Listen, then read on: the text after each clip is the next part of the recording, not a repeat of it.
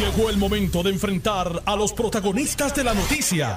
Esto es el podcast de En Caliente con Carmen Jovet. Buenas tardes y muchas gracias por la sintonía. Estoy en vivo hasta, hasta las 4 de la tarde. El programa es para ustedes. Es un programa interesante. Vamos a hablar de muchísimas cosas.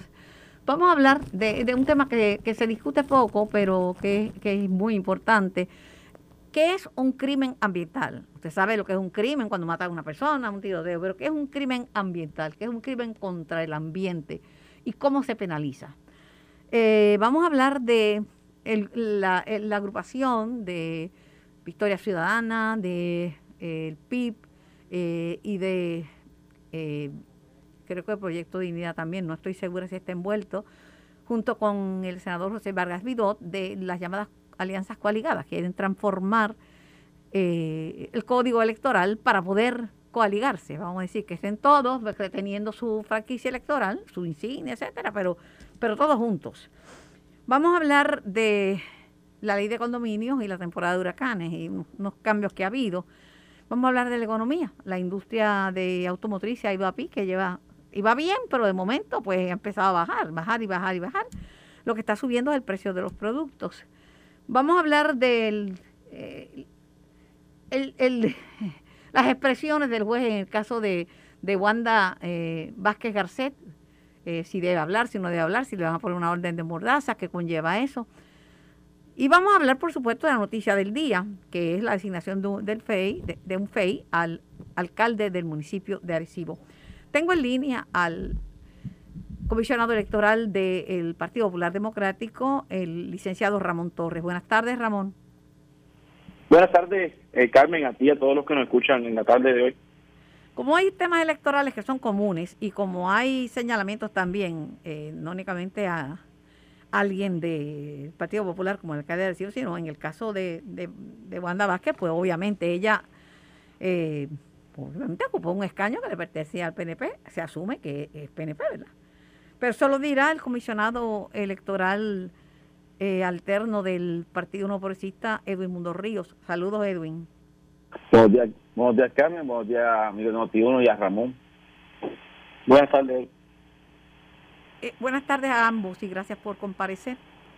Comienzo con, con el caso del FEI al alcalde de Arecibo. ¿Representa esto un problema grave para el Partido Popular en, en, en un pueblo importante, es cabeza de distrito, o sea, ¿cómo, ¿qué va a hacer el Partido Popular? ¿Cuál es la estrategia?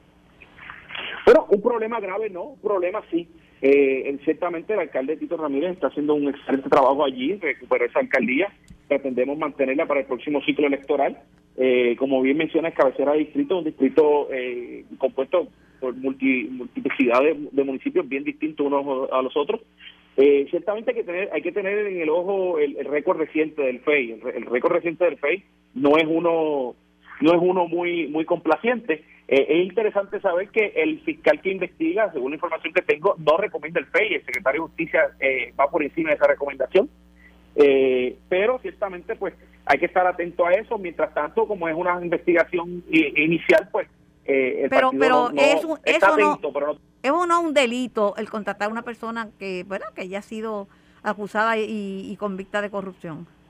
Bueno ciertamente ciertamente eh, hay una reglamentación que lo prohíbe, pero hasta tanto y en cuanto no se que nada, es meramente una investigación y hay que tener cuidado con esto porque entonces abriría una puerta que cualquiera que se queja de cualquier funcionario, no solamente un funcionario del Partido Popular, pues entonces estaríamos eh, actuando en contra de, alguien por una mera alegación. Si es una queja o una alegación, pero en efecto, fue convicta Maritere eh, González, la ex senadora, fue, fue, convicto el, el médico que que se le imputa, que se dice que cometió fraude?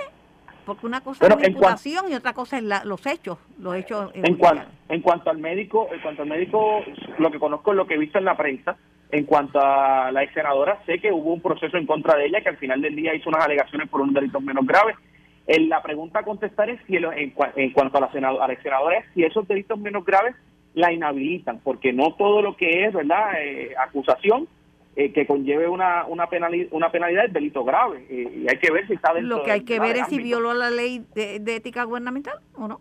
precisamente, y para eso está la investigación y esperemos que al final del día pues eh, tenga éxito. ¿Tú cómo lo ves, Edwin?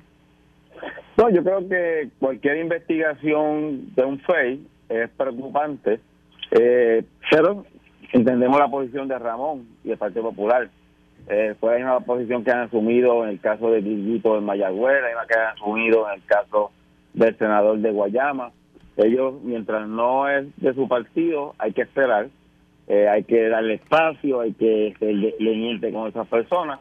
Cuando son de otro partido, pues hay que aplicarle toda la ley. Estoy seguro que, pues, si tú le preguntas a Ramón, dirá que a Wanda Vázquez hay que aplicarle toda la ley. Yo creo que hay que aplicarle toda la ley a Wanda Vázquez y a todo aquel que eh, viole la ley, como que aplicársela al Carmen Cataño, a Ángel en, en, el caso de Guaynabo y a Rey Vargas en el caso de Humacao. El PNP ha sido eh, proactivo, inmediatamente ha pedido la renuncia, inmediatamente ha eh, salido de esos eh, asuntos legales que están pendientes y se ha movido a otro espacio a elegir las personas que eh, vendrían a ocupar los escaños.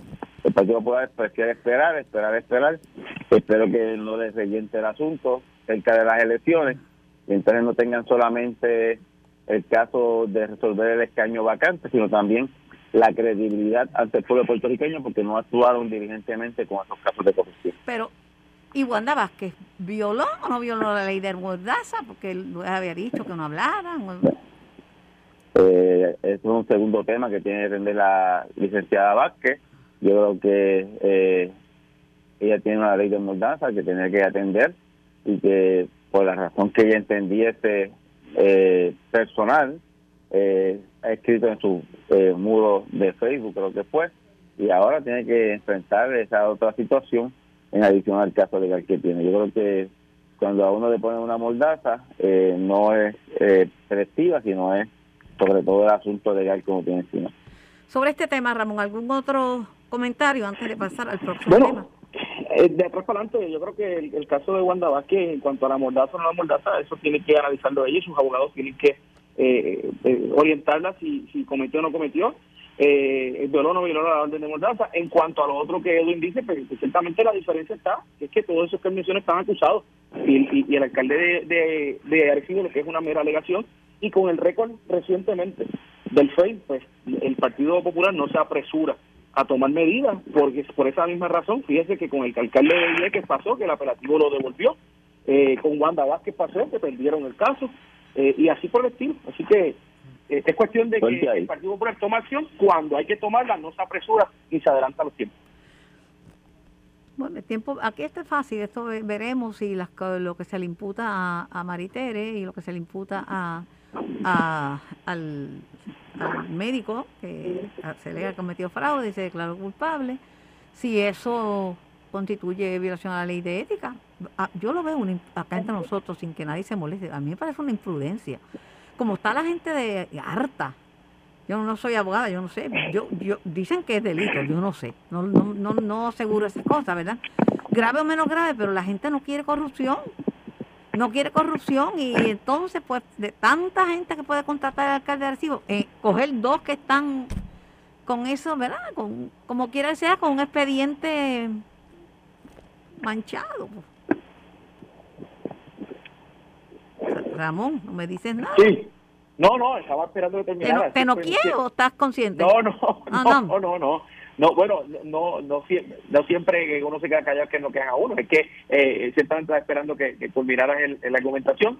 La realidad es una y lo veremos más adelante en el proceso. Pero nuevamente sostengo lo mismo. O sea, actuar por actuar eh, apresuradamente no siempre es el mejor, el, la mejor opción eh, eh, eh, eh culpable, ¿verdad? Por lo de los PACs. Tú sabes, eh, Ramón, que hemos hablado de los comités de acción política, del alcance, eso le, hemos dado como, como a pillo de película, lo sabe Edwin, porque hemos hablado mucho de eso. Estipula, estipulamos eso, ¿verdad?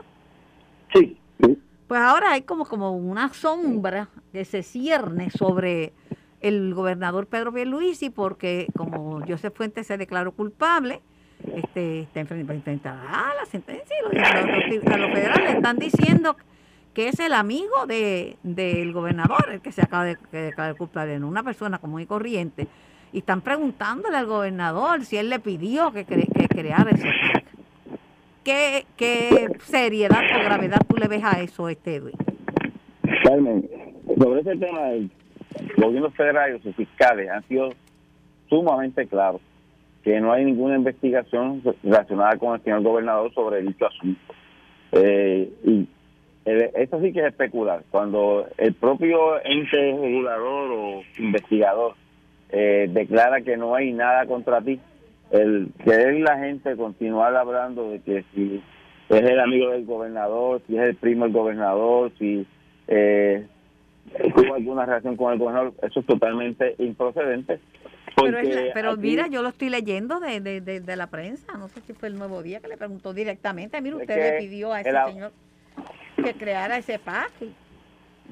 Eh, es que todo, todo el tiempo ha estado claro el gobierno federal de que no, el gobernador lo ha explicado a la sociedad que no, no tiene nada que ver con el PAC y que un abogado imprudente como fue Joaquín eh, eh, el abogado de eh, Fuentes haya salido a decir que si él cree que su cliente se inmoló o no se inmoló pues mira yo creo que es improcedente porque quien tenía la investigación en las manos que es el federal ha exonerado al gobernador sobre ese asunto eh, en innumerables ocasiones. Cada vez que hace una conferencia, eh, el, juez, el, fiscal Mudo le preguntan sobre el asunto y él ha dicho que no, no tiene nada que ver con eso.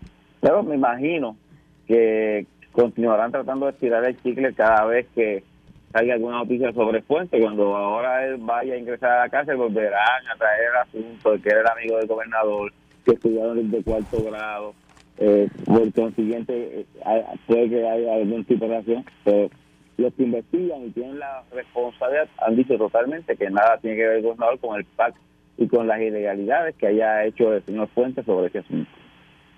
¿Y por qué crees tú que le pregunta a la prensa al gobernador si él le pidió le pidió a Fuentes que, que, le que, que ese PAC? Por eso, por estirar el eh, han querido tratar de estirar la situación, en, tratar de dar la impresión a algunos medios, a algunos periodistas, de que el gobernador tiene algo que ver con esto. Pero yo repito, los que tienen que investigar y, han tenido la investigación y han eh, declarado culpable al señor eh, Fuentes, eh, han dicho que el gobernador no tiene nada que ver con el pacto que creó el, mismo, el sobre ese asunto. ¿Tienes algún comentario sobre ese tema en particular, este que envuelve a, un PAC. Tú sabes que todo el mundo tiene PAC en este país. Bueno, la realidad la realidad es que, que, que sigan investigando. Lo único, y yo tengo que ser consistente con lo que dije inicialmente. O sea, eh, no, solamente este PAC, este super PAC había que investigarlo, pero investiguen todo, incluyendo el de Victoria Ciudadana que, le paga la Unión. Claro, pero en el caso de, de digo, la prensa y cada cual yo no critico el trabajo de nadie, todo el mundo hace el trabajo como, como mejor entienda que lo debe hacer. Pero en este caso, eh, eh, creo que no sé, me acuerdo que el fiscal federal dijo que él no era objeto, o sea, tarjeta, como dicen erróneamente, que no era objeto de ninguna investigación, el gobernador, ¿verdad? Pero las noticias pueden cambiar, yo, yo, no, yo no estoy haciendo la investigación. Así es, y el día que cambie la noticia, pues la comentaremos. Bien, pues, pero también hay que tener, un poquito de cuidado cuando uno imputa cosas, ¿sabes? Porque yo puedo tener diferencias contigo, pero no te voy a imputar nunca una cosa que, a mí no me conte de propio y personal conocimiento. Te podré pegar un bellón, le podré pegar un bellón a el mundo y a cualquiera que se sienta aquí conmigo, porque la risa es la sal de la vida y a veces algunas verdades uno las dice con, humor y pasan sin ofender, ¿verdad? Pero imputarle una cosa a una persona sin que a mí me conte y sin tener evidencia por simplemente crear la duda, no, no, no es bueno para nadie para nadie. Es bueno protestar, eso sí, es bueno protestar porque es un derecho eh, eh, consagrado y es, un, y es una manera de afirmarse los ciudadanos cuando las cosas no están de acuerdo. Ahora, ahora, tengo una preocupación y le pedí a Ramón que me hiciera la investigación de lo que constituye un crimen, entre comillas, ambiental, ¿verdad? Porque yo he pasado por, algunos lugares donde tiran chatarra, que hay carros y hay cosas y neveras viejas y cosas así. Y entonces este ponen que es multa y ponen tanto local y el tema federal de la protección del ambiente. Eh, el que fuera candidato a la gobernación, eh, a la gobernación, Molina, está llamando a una protesta, derecho tiene, pero que uno vaya y deposite en el viejo San Juan, que es una joya histórica, de gran valor para América y, para nosotros puertorriqueños, ni te digo. Eh, que, lo, los deje allí en la calle, yo, yo, que, que, ¿cuáles son, cuáles son los datos legales?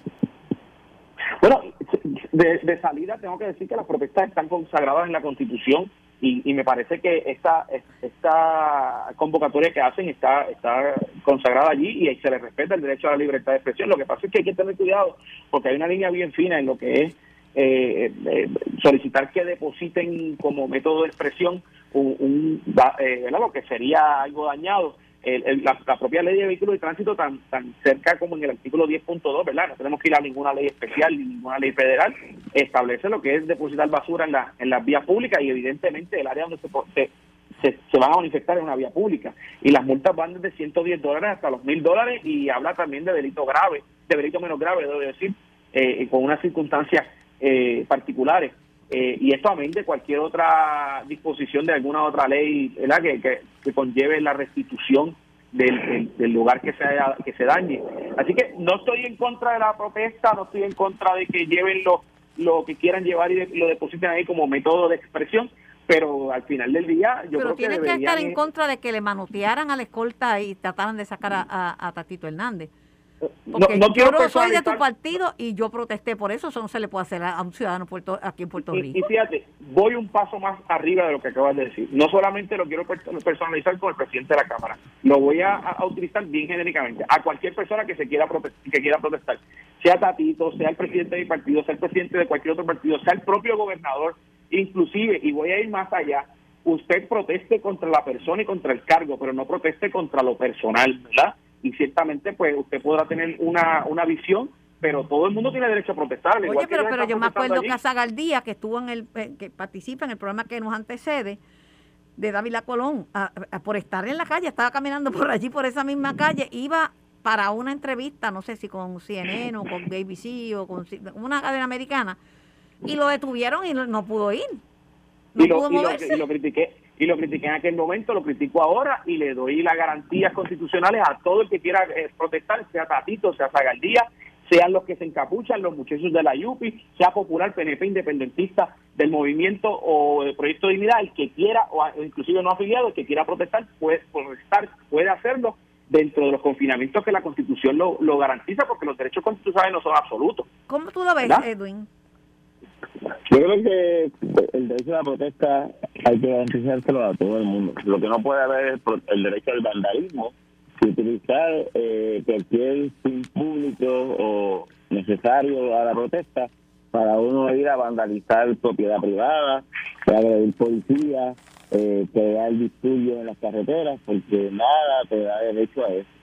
Y yo creo que el que algunas personas hayan eh, utilizado ese derecho a la protesta eh, de la manera que lo han hecho en los últimos días en Puerto Rico lo en el pasado, lo que conlleva es que si quiera sus reclamos la gente lo vea con seriedad, que lo ven como una falta de civismo, una falta de respeto a las instituciones, una falta de respeto al resto del pueblo que quisiera ir a, a protestar, pero no se siente cómodo porque no saben si en medio de esa protesta esas personas que utilizan esta, estos, eh, argumentos y estas situaciones para adelantar sus causas personales y políticas, eh, van a utilizar su, su persona para agredir a otros o pueden salir ellos personalmente agredidos en el sentido que participen legítimamente en alguna protesta y, y se forme un disturbio como el que se ha formado las últimas noches en la calle Fortaleza para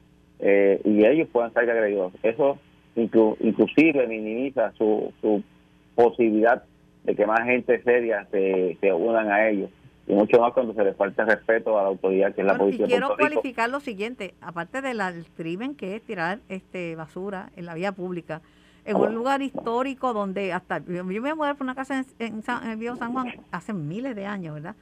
Este y viví con una amiga en una casa en el viejo San Juan todos son restricciones, ¿no? uno no puede hacer lo que a uno le dé la gana porque son propiedades históricas. Imagínate sacar adoquines, sacar adoquines para lanzarlos. Eso... Y, si, pretenden tirar basura, yo espero que la policía actúe inmediatamente y aplique todo el peso de la ley como a, cualquier persona que lo hace en cualquier otro sitio. Porque usted puede protestar, pero no puede eh, crear, eh, tirar basura en la carretera y dejar allí escombros para que entonces el gobierno de Puerto Rico tenga que invertir recursos y tiempo y esfuerzo en remover aquellos escombros. Eh, nada, yo los invito si quieren protestar y vayan al vertedero más cercano y llévelo y pónganle un letrero allí, es la nevera que se dañó fulano. Y hay una hay una manera legítima de levantar su, su protesta, pero no poniéndolo en el medio de la carretera que van a, obstruir el tránsito y le van a crear un problema a esos comerciantes que todavía al día de hoy los apoyan, pero que eh, ven esa, con esa mis, dos mis dos centavos, Ramón, y no, no soy abogada, pero me paseo entre ellas, ¿verdad? entre ellos. y tú sabes por qué. Este, la libertad de expresión es sagrada, pero uno no puede hacer una incitación a la violencia. Uno no puede llamar a destruir nada, pues mira lo que pasó en los del Capitolio. Pero, pero antes de irme, le envié a los dos, y este tema quiero escucharlos ambos, lo que proponen y lo que impulsan la alianza legislativa como propuestas indispensables al código electoral. Esa alianza está compuesta por Victoria Ciudadana, por el Partido Independentista y los legisladores independientes José Vargas Vidot y Luis Raúl Torres. Son cambios que ellos entienden que harían más democrático el sistema, son cambios en, este, indispensables. El primero, permitir las candidaturas coaligadas y celebrar elecciones abiertas ante vacantes en, en alcaldías y distritos legislativos. Bueno, las coaligadas ya se pueden. Lo que tienen que hacer un partido entre todos ellos y decidir quién va para la gobernación, quién va para la alcaldía, quién va para la, para la legislatura. No, pero es que, no, esto manera, perdóname, ellos entienden las coaligadas mantener su propia franquicia electoral y su, su, insignia. ¿O tú crees que el PIB va a hacer de su insignia? No, pero eso no se puede, porque lo que no pudieron por la, por los votos lo quieren hacer, hacer a través pero de no se puede, pero, no tienen la gente. pero ellos no se puede ahora, pero si lo enmiendan, ¿no te parece? Si enmiendan, sí se podría. Bueno, lo que pasa es que eh, es fácil tener dos asientos en la Comisión Estatal de Elecciones y un solo partido para defender unas candidaturas. Eh, yo coincido con Ramón. Si ellos quieren participar, se puede llamar Movimiento Victorioso Independentista Puertorriqueño o Partido de Independencia Victorioso, como ellos quieran, es un solo partido. Pero no pueden tener dos asientos, dos voces en la Comisión Estatal de Elecciones. Y mira la hipocresía de esto, Carmen. Ellos hablan de elecciones abiertas, pero lo, lo cualifican a las alcaldías o a los distritos eh, representativos eh, distritales. ¿Por qué? Porque ninguno de los dos partidos tienen ni alcalde ni tienen posiciones distritales. ¿Por qué no Bendito Edwin, Betito Márquez es, estadista y dice que esto haría que Puerto Rico está a la altura de los cambios sociales y políticos del mundo. Eh, no, yo nunca he visto a Betito Márquez hijo en la ciudad del PNP. Eh, su papá sí es estadista, su papá sí es PNP, pero ni siquiera en las campañas de su papá cuando era representante yo lo vi. Eh, y tú puedes decir que eres estadista, pero cada vez que hay un proceso para adelantar esta idea, tú vas a, a y le votas en contra no sé qué clase de estadista es ese, pero que yo te soy estadista independentista es que tú no puedes reclamar para los demás lo que no estás dispuesto a hacer para ti. Sin embargo, cuando son escaños por acumulación, que es lo que ellos tienen en la legislatura, a eso no le quieren aplicar la elección abierta, porque saben que si se lo aplicaran y por razones eh, finalmente un juez o alguien encuentra culpable a, a Nogales, tendrían que ponerse escaños disponibles para todo el resto. No, para este no, es para los alcaldes, donde no tengo participación, o los distritales, donde tampoco tengo ningún funcionario electoral. Tengo, que irme, tengo que irme a la pausa. Contésteme menciono, pues no tengo ya más y eran demasiados temas.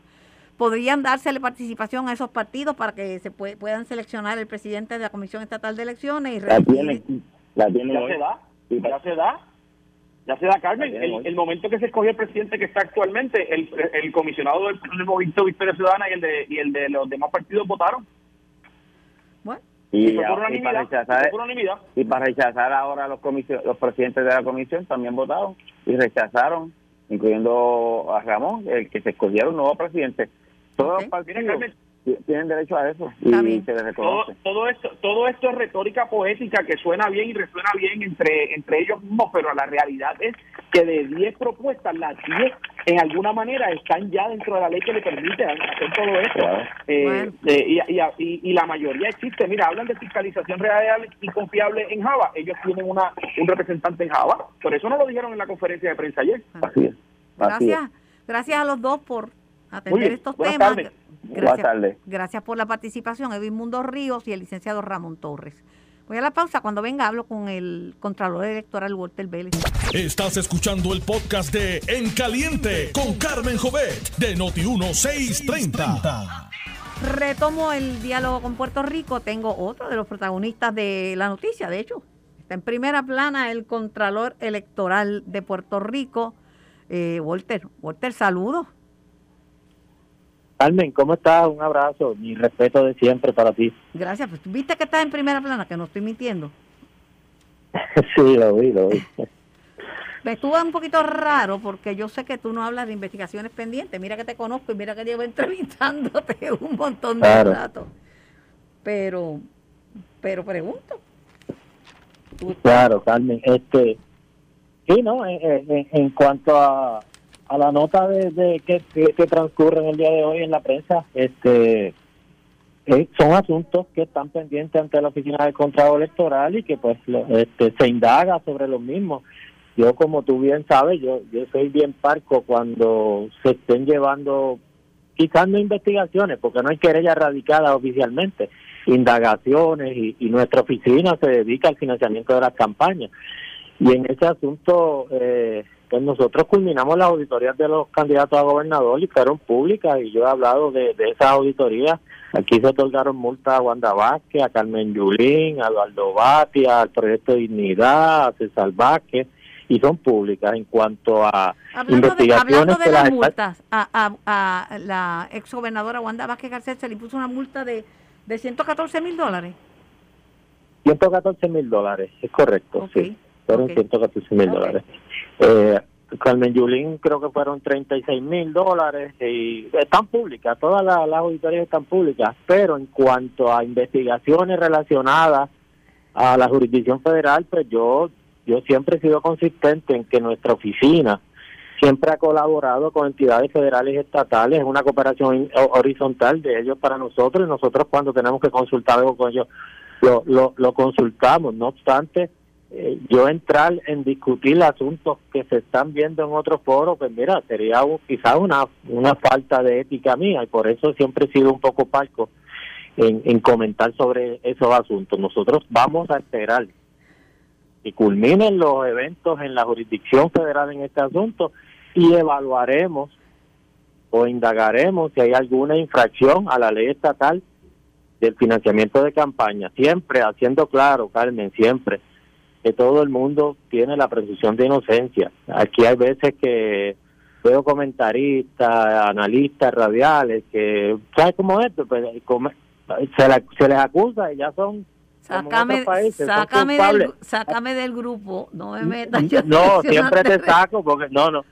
No, no, no, no, no. hablo de, de, analista. En el caso tuyo, pues yo te considero, pues como siempre, una periodista muy respetada en Puerto Rico y, y, siempre este ha, llevado eh, esa moral y esa ética de trabajo y eso yo lo reconozco. que no me gustaría imputarle nada a nadie que no me, ¿verdad? Que a mí no me conte de propio personal conocimiento y, más que las noticias que me da.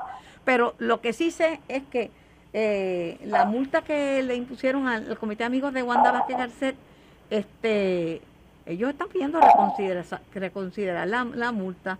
Lo que lo que lo que lo que se le impuso en julio después de la auditoría los 114 mil este es correcto ellos están, ellos pidieron una reconsideración de los de la multa de 114 mil dólares. Es un es un derecho que tiene todo aspirante candidato a puesto electivo y eso es el debido proceso de ley. Nosotros estamos evaluando la, la, reconsideración que ellos solicitaron y, y, hemos citado personas para corroborar la información, hemos hecho requerimientos porque ese es nuestro trabajo, verificar que la información que, no, que nos den sea una fehaciente y que y, y, ese es el derecho, Carmen, ese es el derecho que tienen todos, si la multa procede o no, pues es una evaluación que nosotros tendremos que hacer y en su momento se notificará. Tú sigues como siempre al día, velando cómo fueron los gastos, siguen, las investigaciones siguen independientemente que hayan pasado dos años de la última elección, ¿verdad? Claro, claro. De hecho, actualmente estamos estamos en auditoría. Ya llevamos de 800 de 942 comités. Eh, ya hemos auditado 851 comités, Carmen, y, y las multas en, eh, han ascendido a casi 2 millones de dólares, 1.9 millones de dólares. Hemos detectado multas, penalidades que van al erario público. Es la primera vez que la oficina impone tantas multas eh, y, y, fíjate, yo no lo veo, porque yo sé que la pregunta puede venir a decir, ¿qué está pasando? Fíjate, yo no, yo no, yo no lo estoy viendo como que, pudiera haber o no más corrupción. Yo creo que el trabajo se está haciendo, hay una eh, integración entre las agencias de fiscalización que, que nunca existía. Eh, de hecho, te, puedo decir que, muchas de las cosas que también salen a nivel federal es basado en la rendición de cuentas y la transparencia de agencias fiscalizadoras que, que, todos esos informes que se radican se hacen públicos. Antes era en papel y había que visitar la agencia para ver qué reportó, qué no reportó cada persona. Este, ¿sabes? Que esto es un esfuerzo de todas las agencias de gobierno. Ah, ¿qué pasa? Porque dicen, ¿por qué las agencias estatales no están actuando y las agencias federales actúan? No, no, las agencias estatales están actuando. Lo que pasa es también, Carmen, aquí hay que entender que cuando hay casos de corrupción, esto es un secreto entre una o dos personas y para que se pueda comprobar un caso de corrupción, tiene que haber, número uno, un cooperador. ¿Y qué herramientas existen en las entidades federales que quizás en las estatales no exista? Pues mira, está grabación de conversaciones, intervención de teléfonos, este, cuentas sociales, eh, eh, email, y, y, es un instrumento, si tú te fijas en las últimas acusaciones que ha habido de alcaldes eh, y otros políticos, Ahí es que está la prueba, que nosotros estamos impedidos de obtenerla. No obstante, eso no quiere decir que lo que es la Contralora de Puerto Rico, la Oficina de Ética, la Oficina del Contralor Electoral, no ha aportado ni ha ayudado a estas entidades, ya sea federales o estatales, a poder este en, encauzar en la, en la este medida en la medida en que ustedes pueden porque tanto la oficina de la contralora la oficina de ética gubernamental como la oficina que tú diriges, Walter, están en la quilla. Correcto, Carmen, correcto. Eh, de, 20, nada, te voy a dar solamente un ejemplo. De 27 auditores que tenemos hace cerca de 3 o 4 años, ya nos quedan 13. Y sistemáticamente se ha ido reduciendo el presupuesto. Todos los años se reduce el presupuesto y no podemos llenar las vacantes.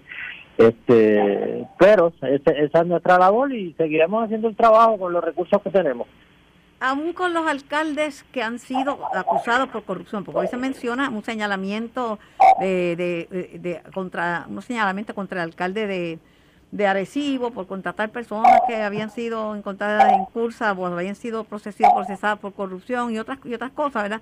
Pero eso es un referido al FEI, que eso ese tiene su trámite y su proceso, pero de alcaldes que están ya acusados por los federales, ¿ustedes todavía le tienen el ojo puesto? Sí, es correcto, es correcto. Nosotros hemos hecho varias de las auditorías de estos municipios a los que te refieres, pero hay otras que no han salido y como parte de, de, ese, de la auditoría, pues estamos indagando y corroborando esa información eh, a los fines de determinar si ha, si ha habido alguna infracción a la ley. Eh, pero Carmen, ¿cómo esto se puede combatir? Eh, la corrupción, yo lamentablemente yo tengo que aceptar que la corrupción siempre va a existir lo que hay que, yo que fortalecer los controles existentes que Puerto Rico, fíjate, contrario a lo que piensa mucha gente, Puerto Rico es uno de los países que tiene, que en, cuanto a reglas de fiscalización más completas.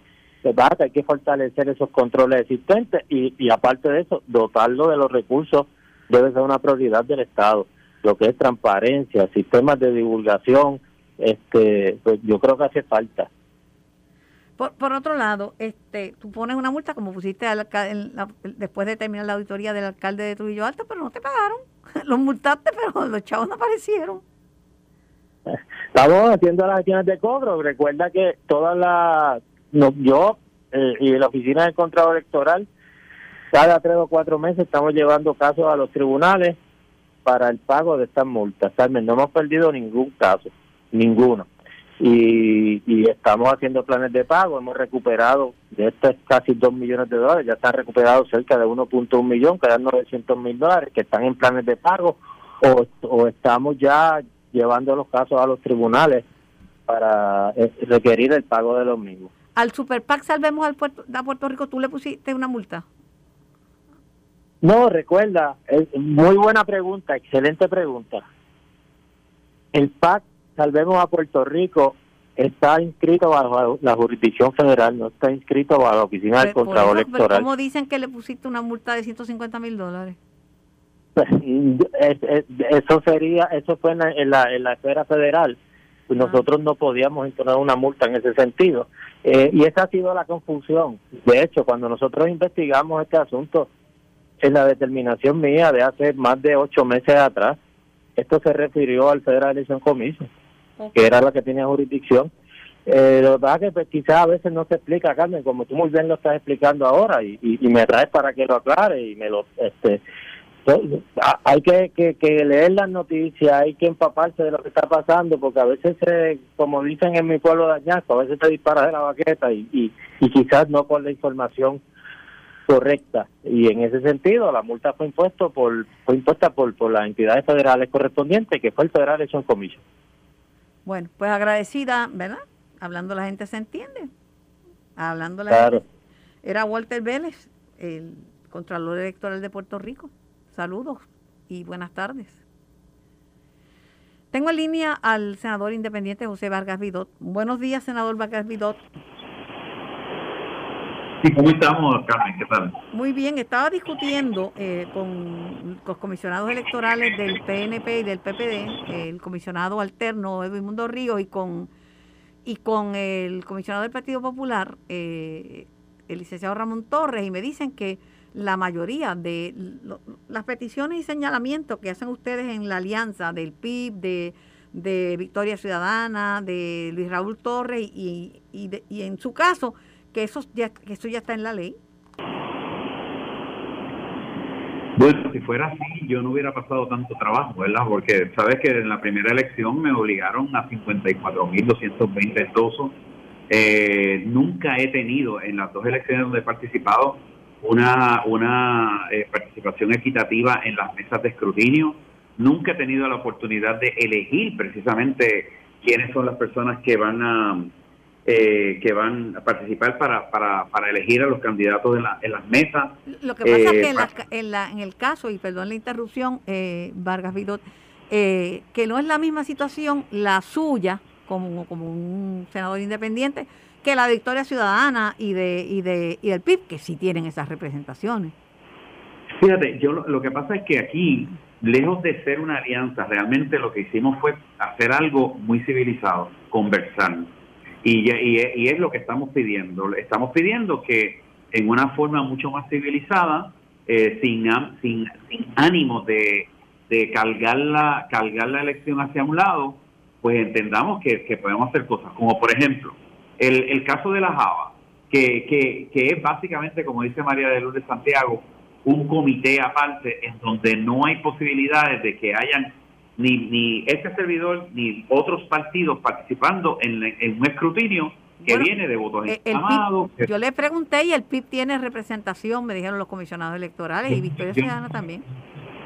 Nunca he tenido y entonces esas ah, decisiones se han este creo que la, la, confusión es que lo que un candidato independiente, y en este caso eh, creo que fue el primero que ha llegado, el primero que ha llegado al Senado de forma independiente, José Vargas Vido, las necesidades y los requerimientos de Vargas Vidot son diferentes a lo que tienen los partidos. Entiendo lo tuyo, lo entiendo pero al chavo, pero pero no. Mira, el, mi planteamiento. Una, yo yo yo estoy exigiendo una participación, digo, estoy pidiendo, ¿verdad? Que se tome en consideración una participación mm, natural en la toma de decisiones de la comisión que me afecten, ¿verdad? Y que tenga voz y voto eh, al igual que otros comisionados, incluyendo la elección del director. Segundo, que haya una legitimación activa para impugnar decisiones de la comisión. No es, no es que yo ponga una persona permanente ahí, pero hay, eh, en, eh, ese concepto de legitimar activamente para impugnar decisiones de la comisión cuando se actúe. O sea, que se te considera como si fueras un partido político. Bueno, solamente cuando la decisión va en menoscabo de mi propia candidatura. No, no es que yo me, pongo a, decirle lo que tienen que hacer los otros partidos, ¿verdad? Fíjate, que, que haya una, una igual participación eh, de, de, gente que no como observadores, sino en las mesas de escrutinio y de recuento. En el, en el proyecto del Senado 909, que lo aprobó el Senado, vulnera todo eso porque solo se le permitiría eh, a mí, en caso mío, tener observadores que no tienen, no, no nos permiten funcionar de mesa. Y hay casos donde quizás yo no, como en mío, ¿verdad? Que quizás yo no tenga todo un personal para atender todas las mesas en Puerto Rico eh, que se levantan, pero, pero sí establecer que, que el camino está abierto para que yo no tenga que estar rogando, como lo he hecho en estas dos últimas elecciones, rogándole a alguien que me ayude a vigilar un voto, no sé qué. Eh, hay eh, enmiendas, por ejemplo, para peticiones de endoso que no tienen que ver conmigo como, como candidato Senado, eh, que son, en, son discriminatorias, como por ejemplo en el caso del gobernador. Este, hay, hay en momentos en donde la propia Junta se sienta a determinar cómo cualificar los endosos. Eso pasó en lo del alcalde de, de, en, algunos alcaldes que en el caso de, de endosos y de right team eh, había unas inmensas discrepancias. Por ejemplo, yo yo pienso que, que esa esa idea de que el right team tiene que tener el nombre exacto, completo de la persona a quien se está inscribiendo ahí, pues en, nuestro pueblo la gente tiene no, pero le, le, aceptaron, porque yo veo con el caso de Guánica y le aceptaron hasta los apodos en el caso de que por poco sale. Tuvieron hacerlo por una presión de legítima activación, pero no como una como un ahora mismo está al, está a las a expensas de que los partidos se reúnan y digan que no, eh, que la forma de tú legitimizar un eh, un endoso, como por ejemplo la, la si la firma se parece o no, que eso ya está eso es un, eso es una, un criterio que no se usa ya en ningún lugar este bueno y que también se utilicen otros mecanismos para inscripción como eh, que eso yo creo que es importante considerando que las eh, las se están cerrando por todo Puerto Rico que, que la que la, la, estimular y animar a, la inscripción de nuevos votantes empieza como dice la ley que es en las escuelas en las universidades sin embargo se han orientado más a los asilos de ancianos y a la y a la a la, a la hospice, a los sitios donde eh, donde están personas bien mayores. Bueno, tendrían que, tendrían que cambiar porque la totalmente la ley, porque no sería enmienda, porque la, la, la Comisión Estatal de Elecciones es un cuerpo colegiado, ¿verdad? Ahí están los partidos y los partidos tienen voz y voto, ¿verdad? No sé qué vaya, sobre lo de las alianzas. Las alianzas, tú, tú vas a pertenecer a alguna alianza. Yo entiendo tu punto de vista está claro, pero como las alianzas de las que se está hablando es de la posibilidad de una alianza entre el PIB y Victoria Ciudadana, una alianza coaligada. Este... Y también, y también las candidaturas coaligadas, porque por ejemplo yo pudiera, yo sé que muchísimas personas del Partido No Precisa votaron por mí y personas del Partido Popular, eh, eh, pero ¿por qué se...?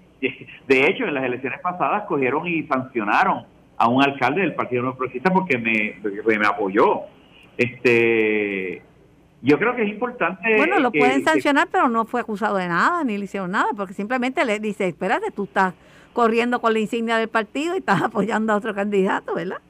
Pero, bueno, porque no, no se considera el, el hecho de que, como pasa en todos los países, en donde un partido puede apoyar a un candidato fuera de su línea, eh, o varios partidos se unen para apoyar a una candidatura. este Pero, pero eh, aquí las alianzas se puede unir, Victoria Ciudadana, y se puede unir este con el PIB. Ahora, yo pienso que la controversia es que ellos quisieran retener su unidos pero desunidos. Yo nos unimos pero queremos este mantener nuestra nuestra insignia, nuestro fondo electoral, o sea, unidos para efectos del voto, ¿verdad? Pero separados para seguir teniendo una personalidad. Eso es lo que no se permite en Puerto Rico.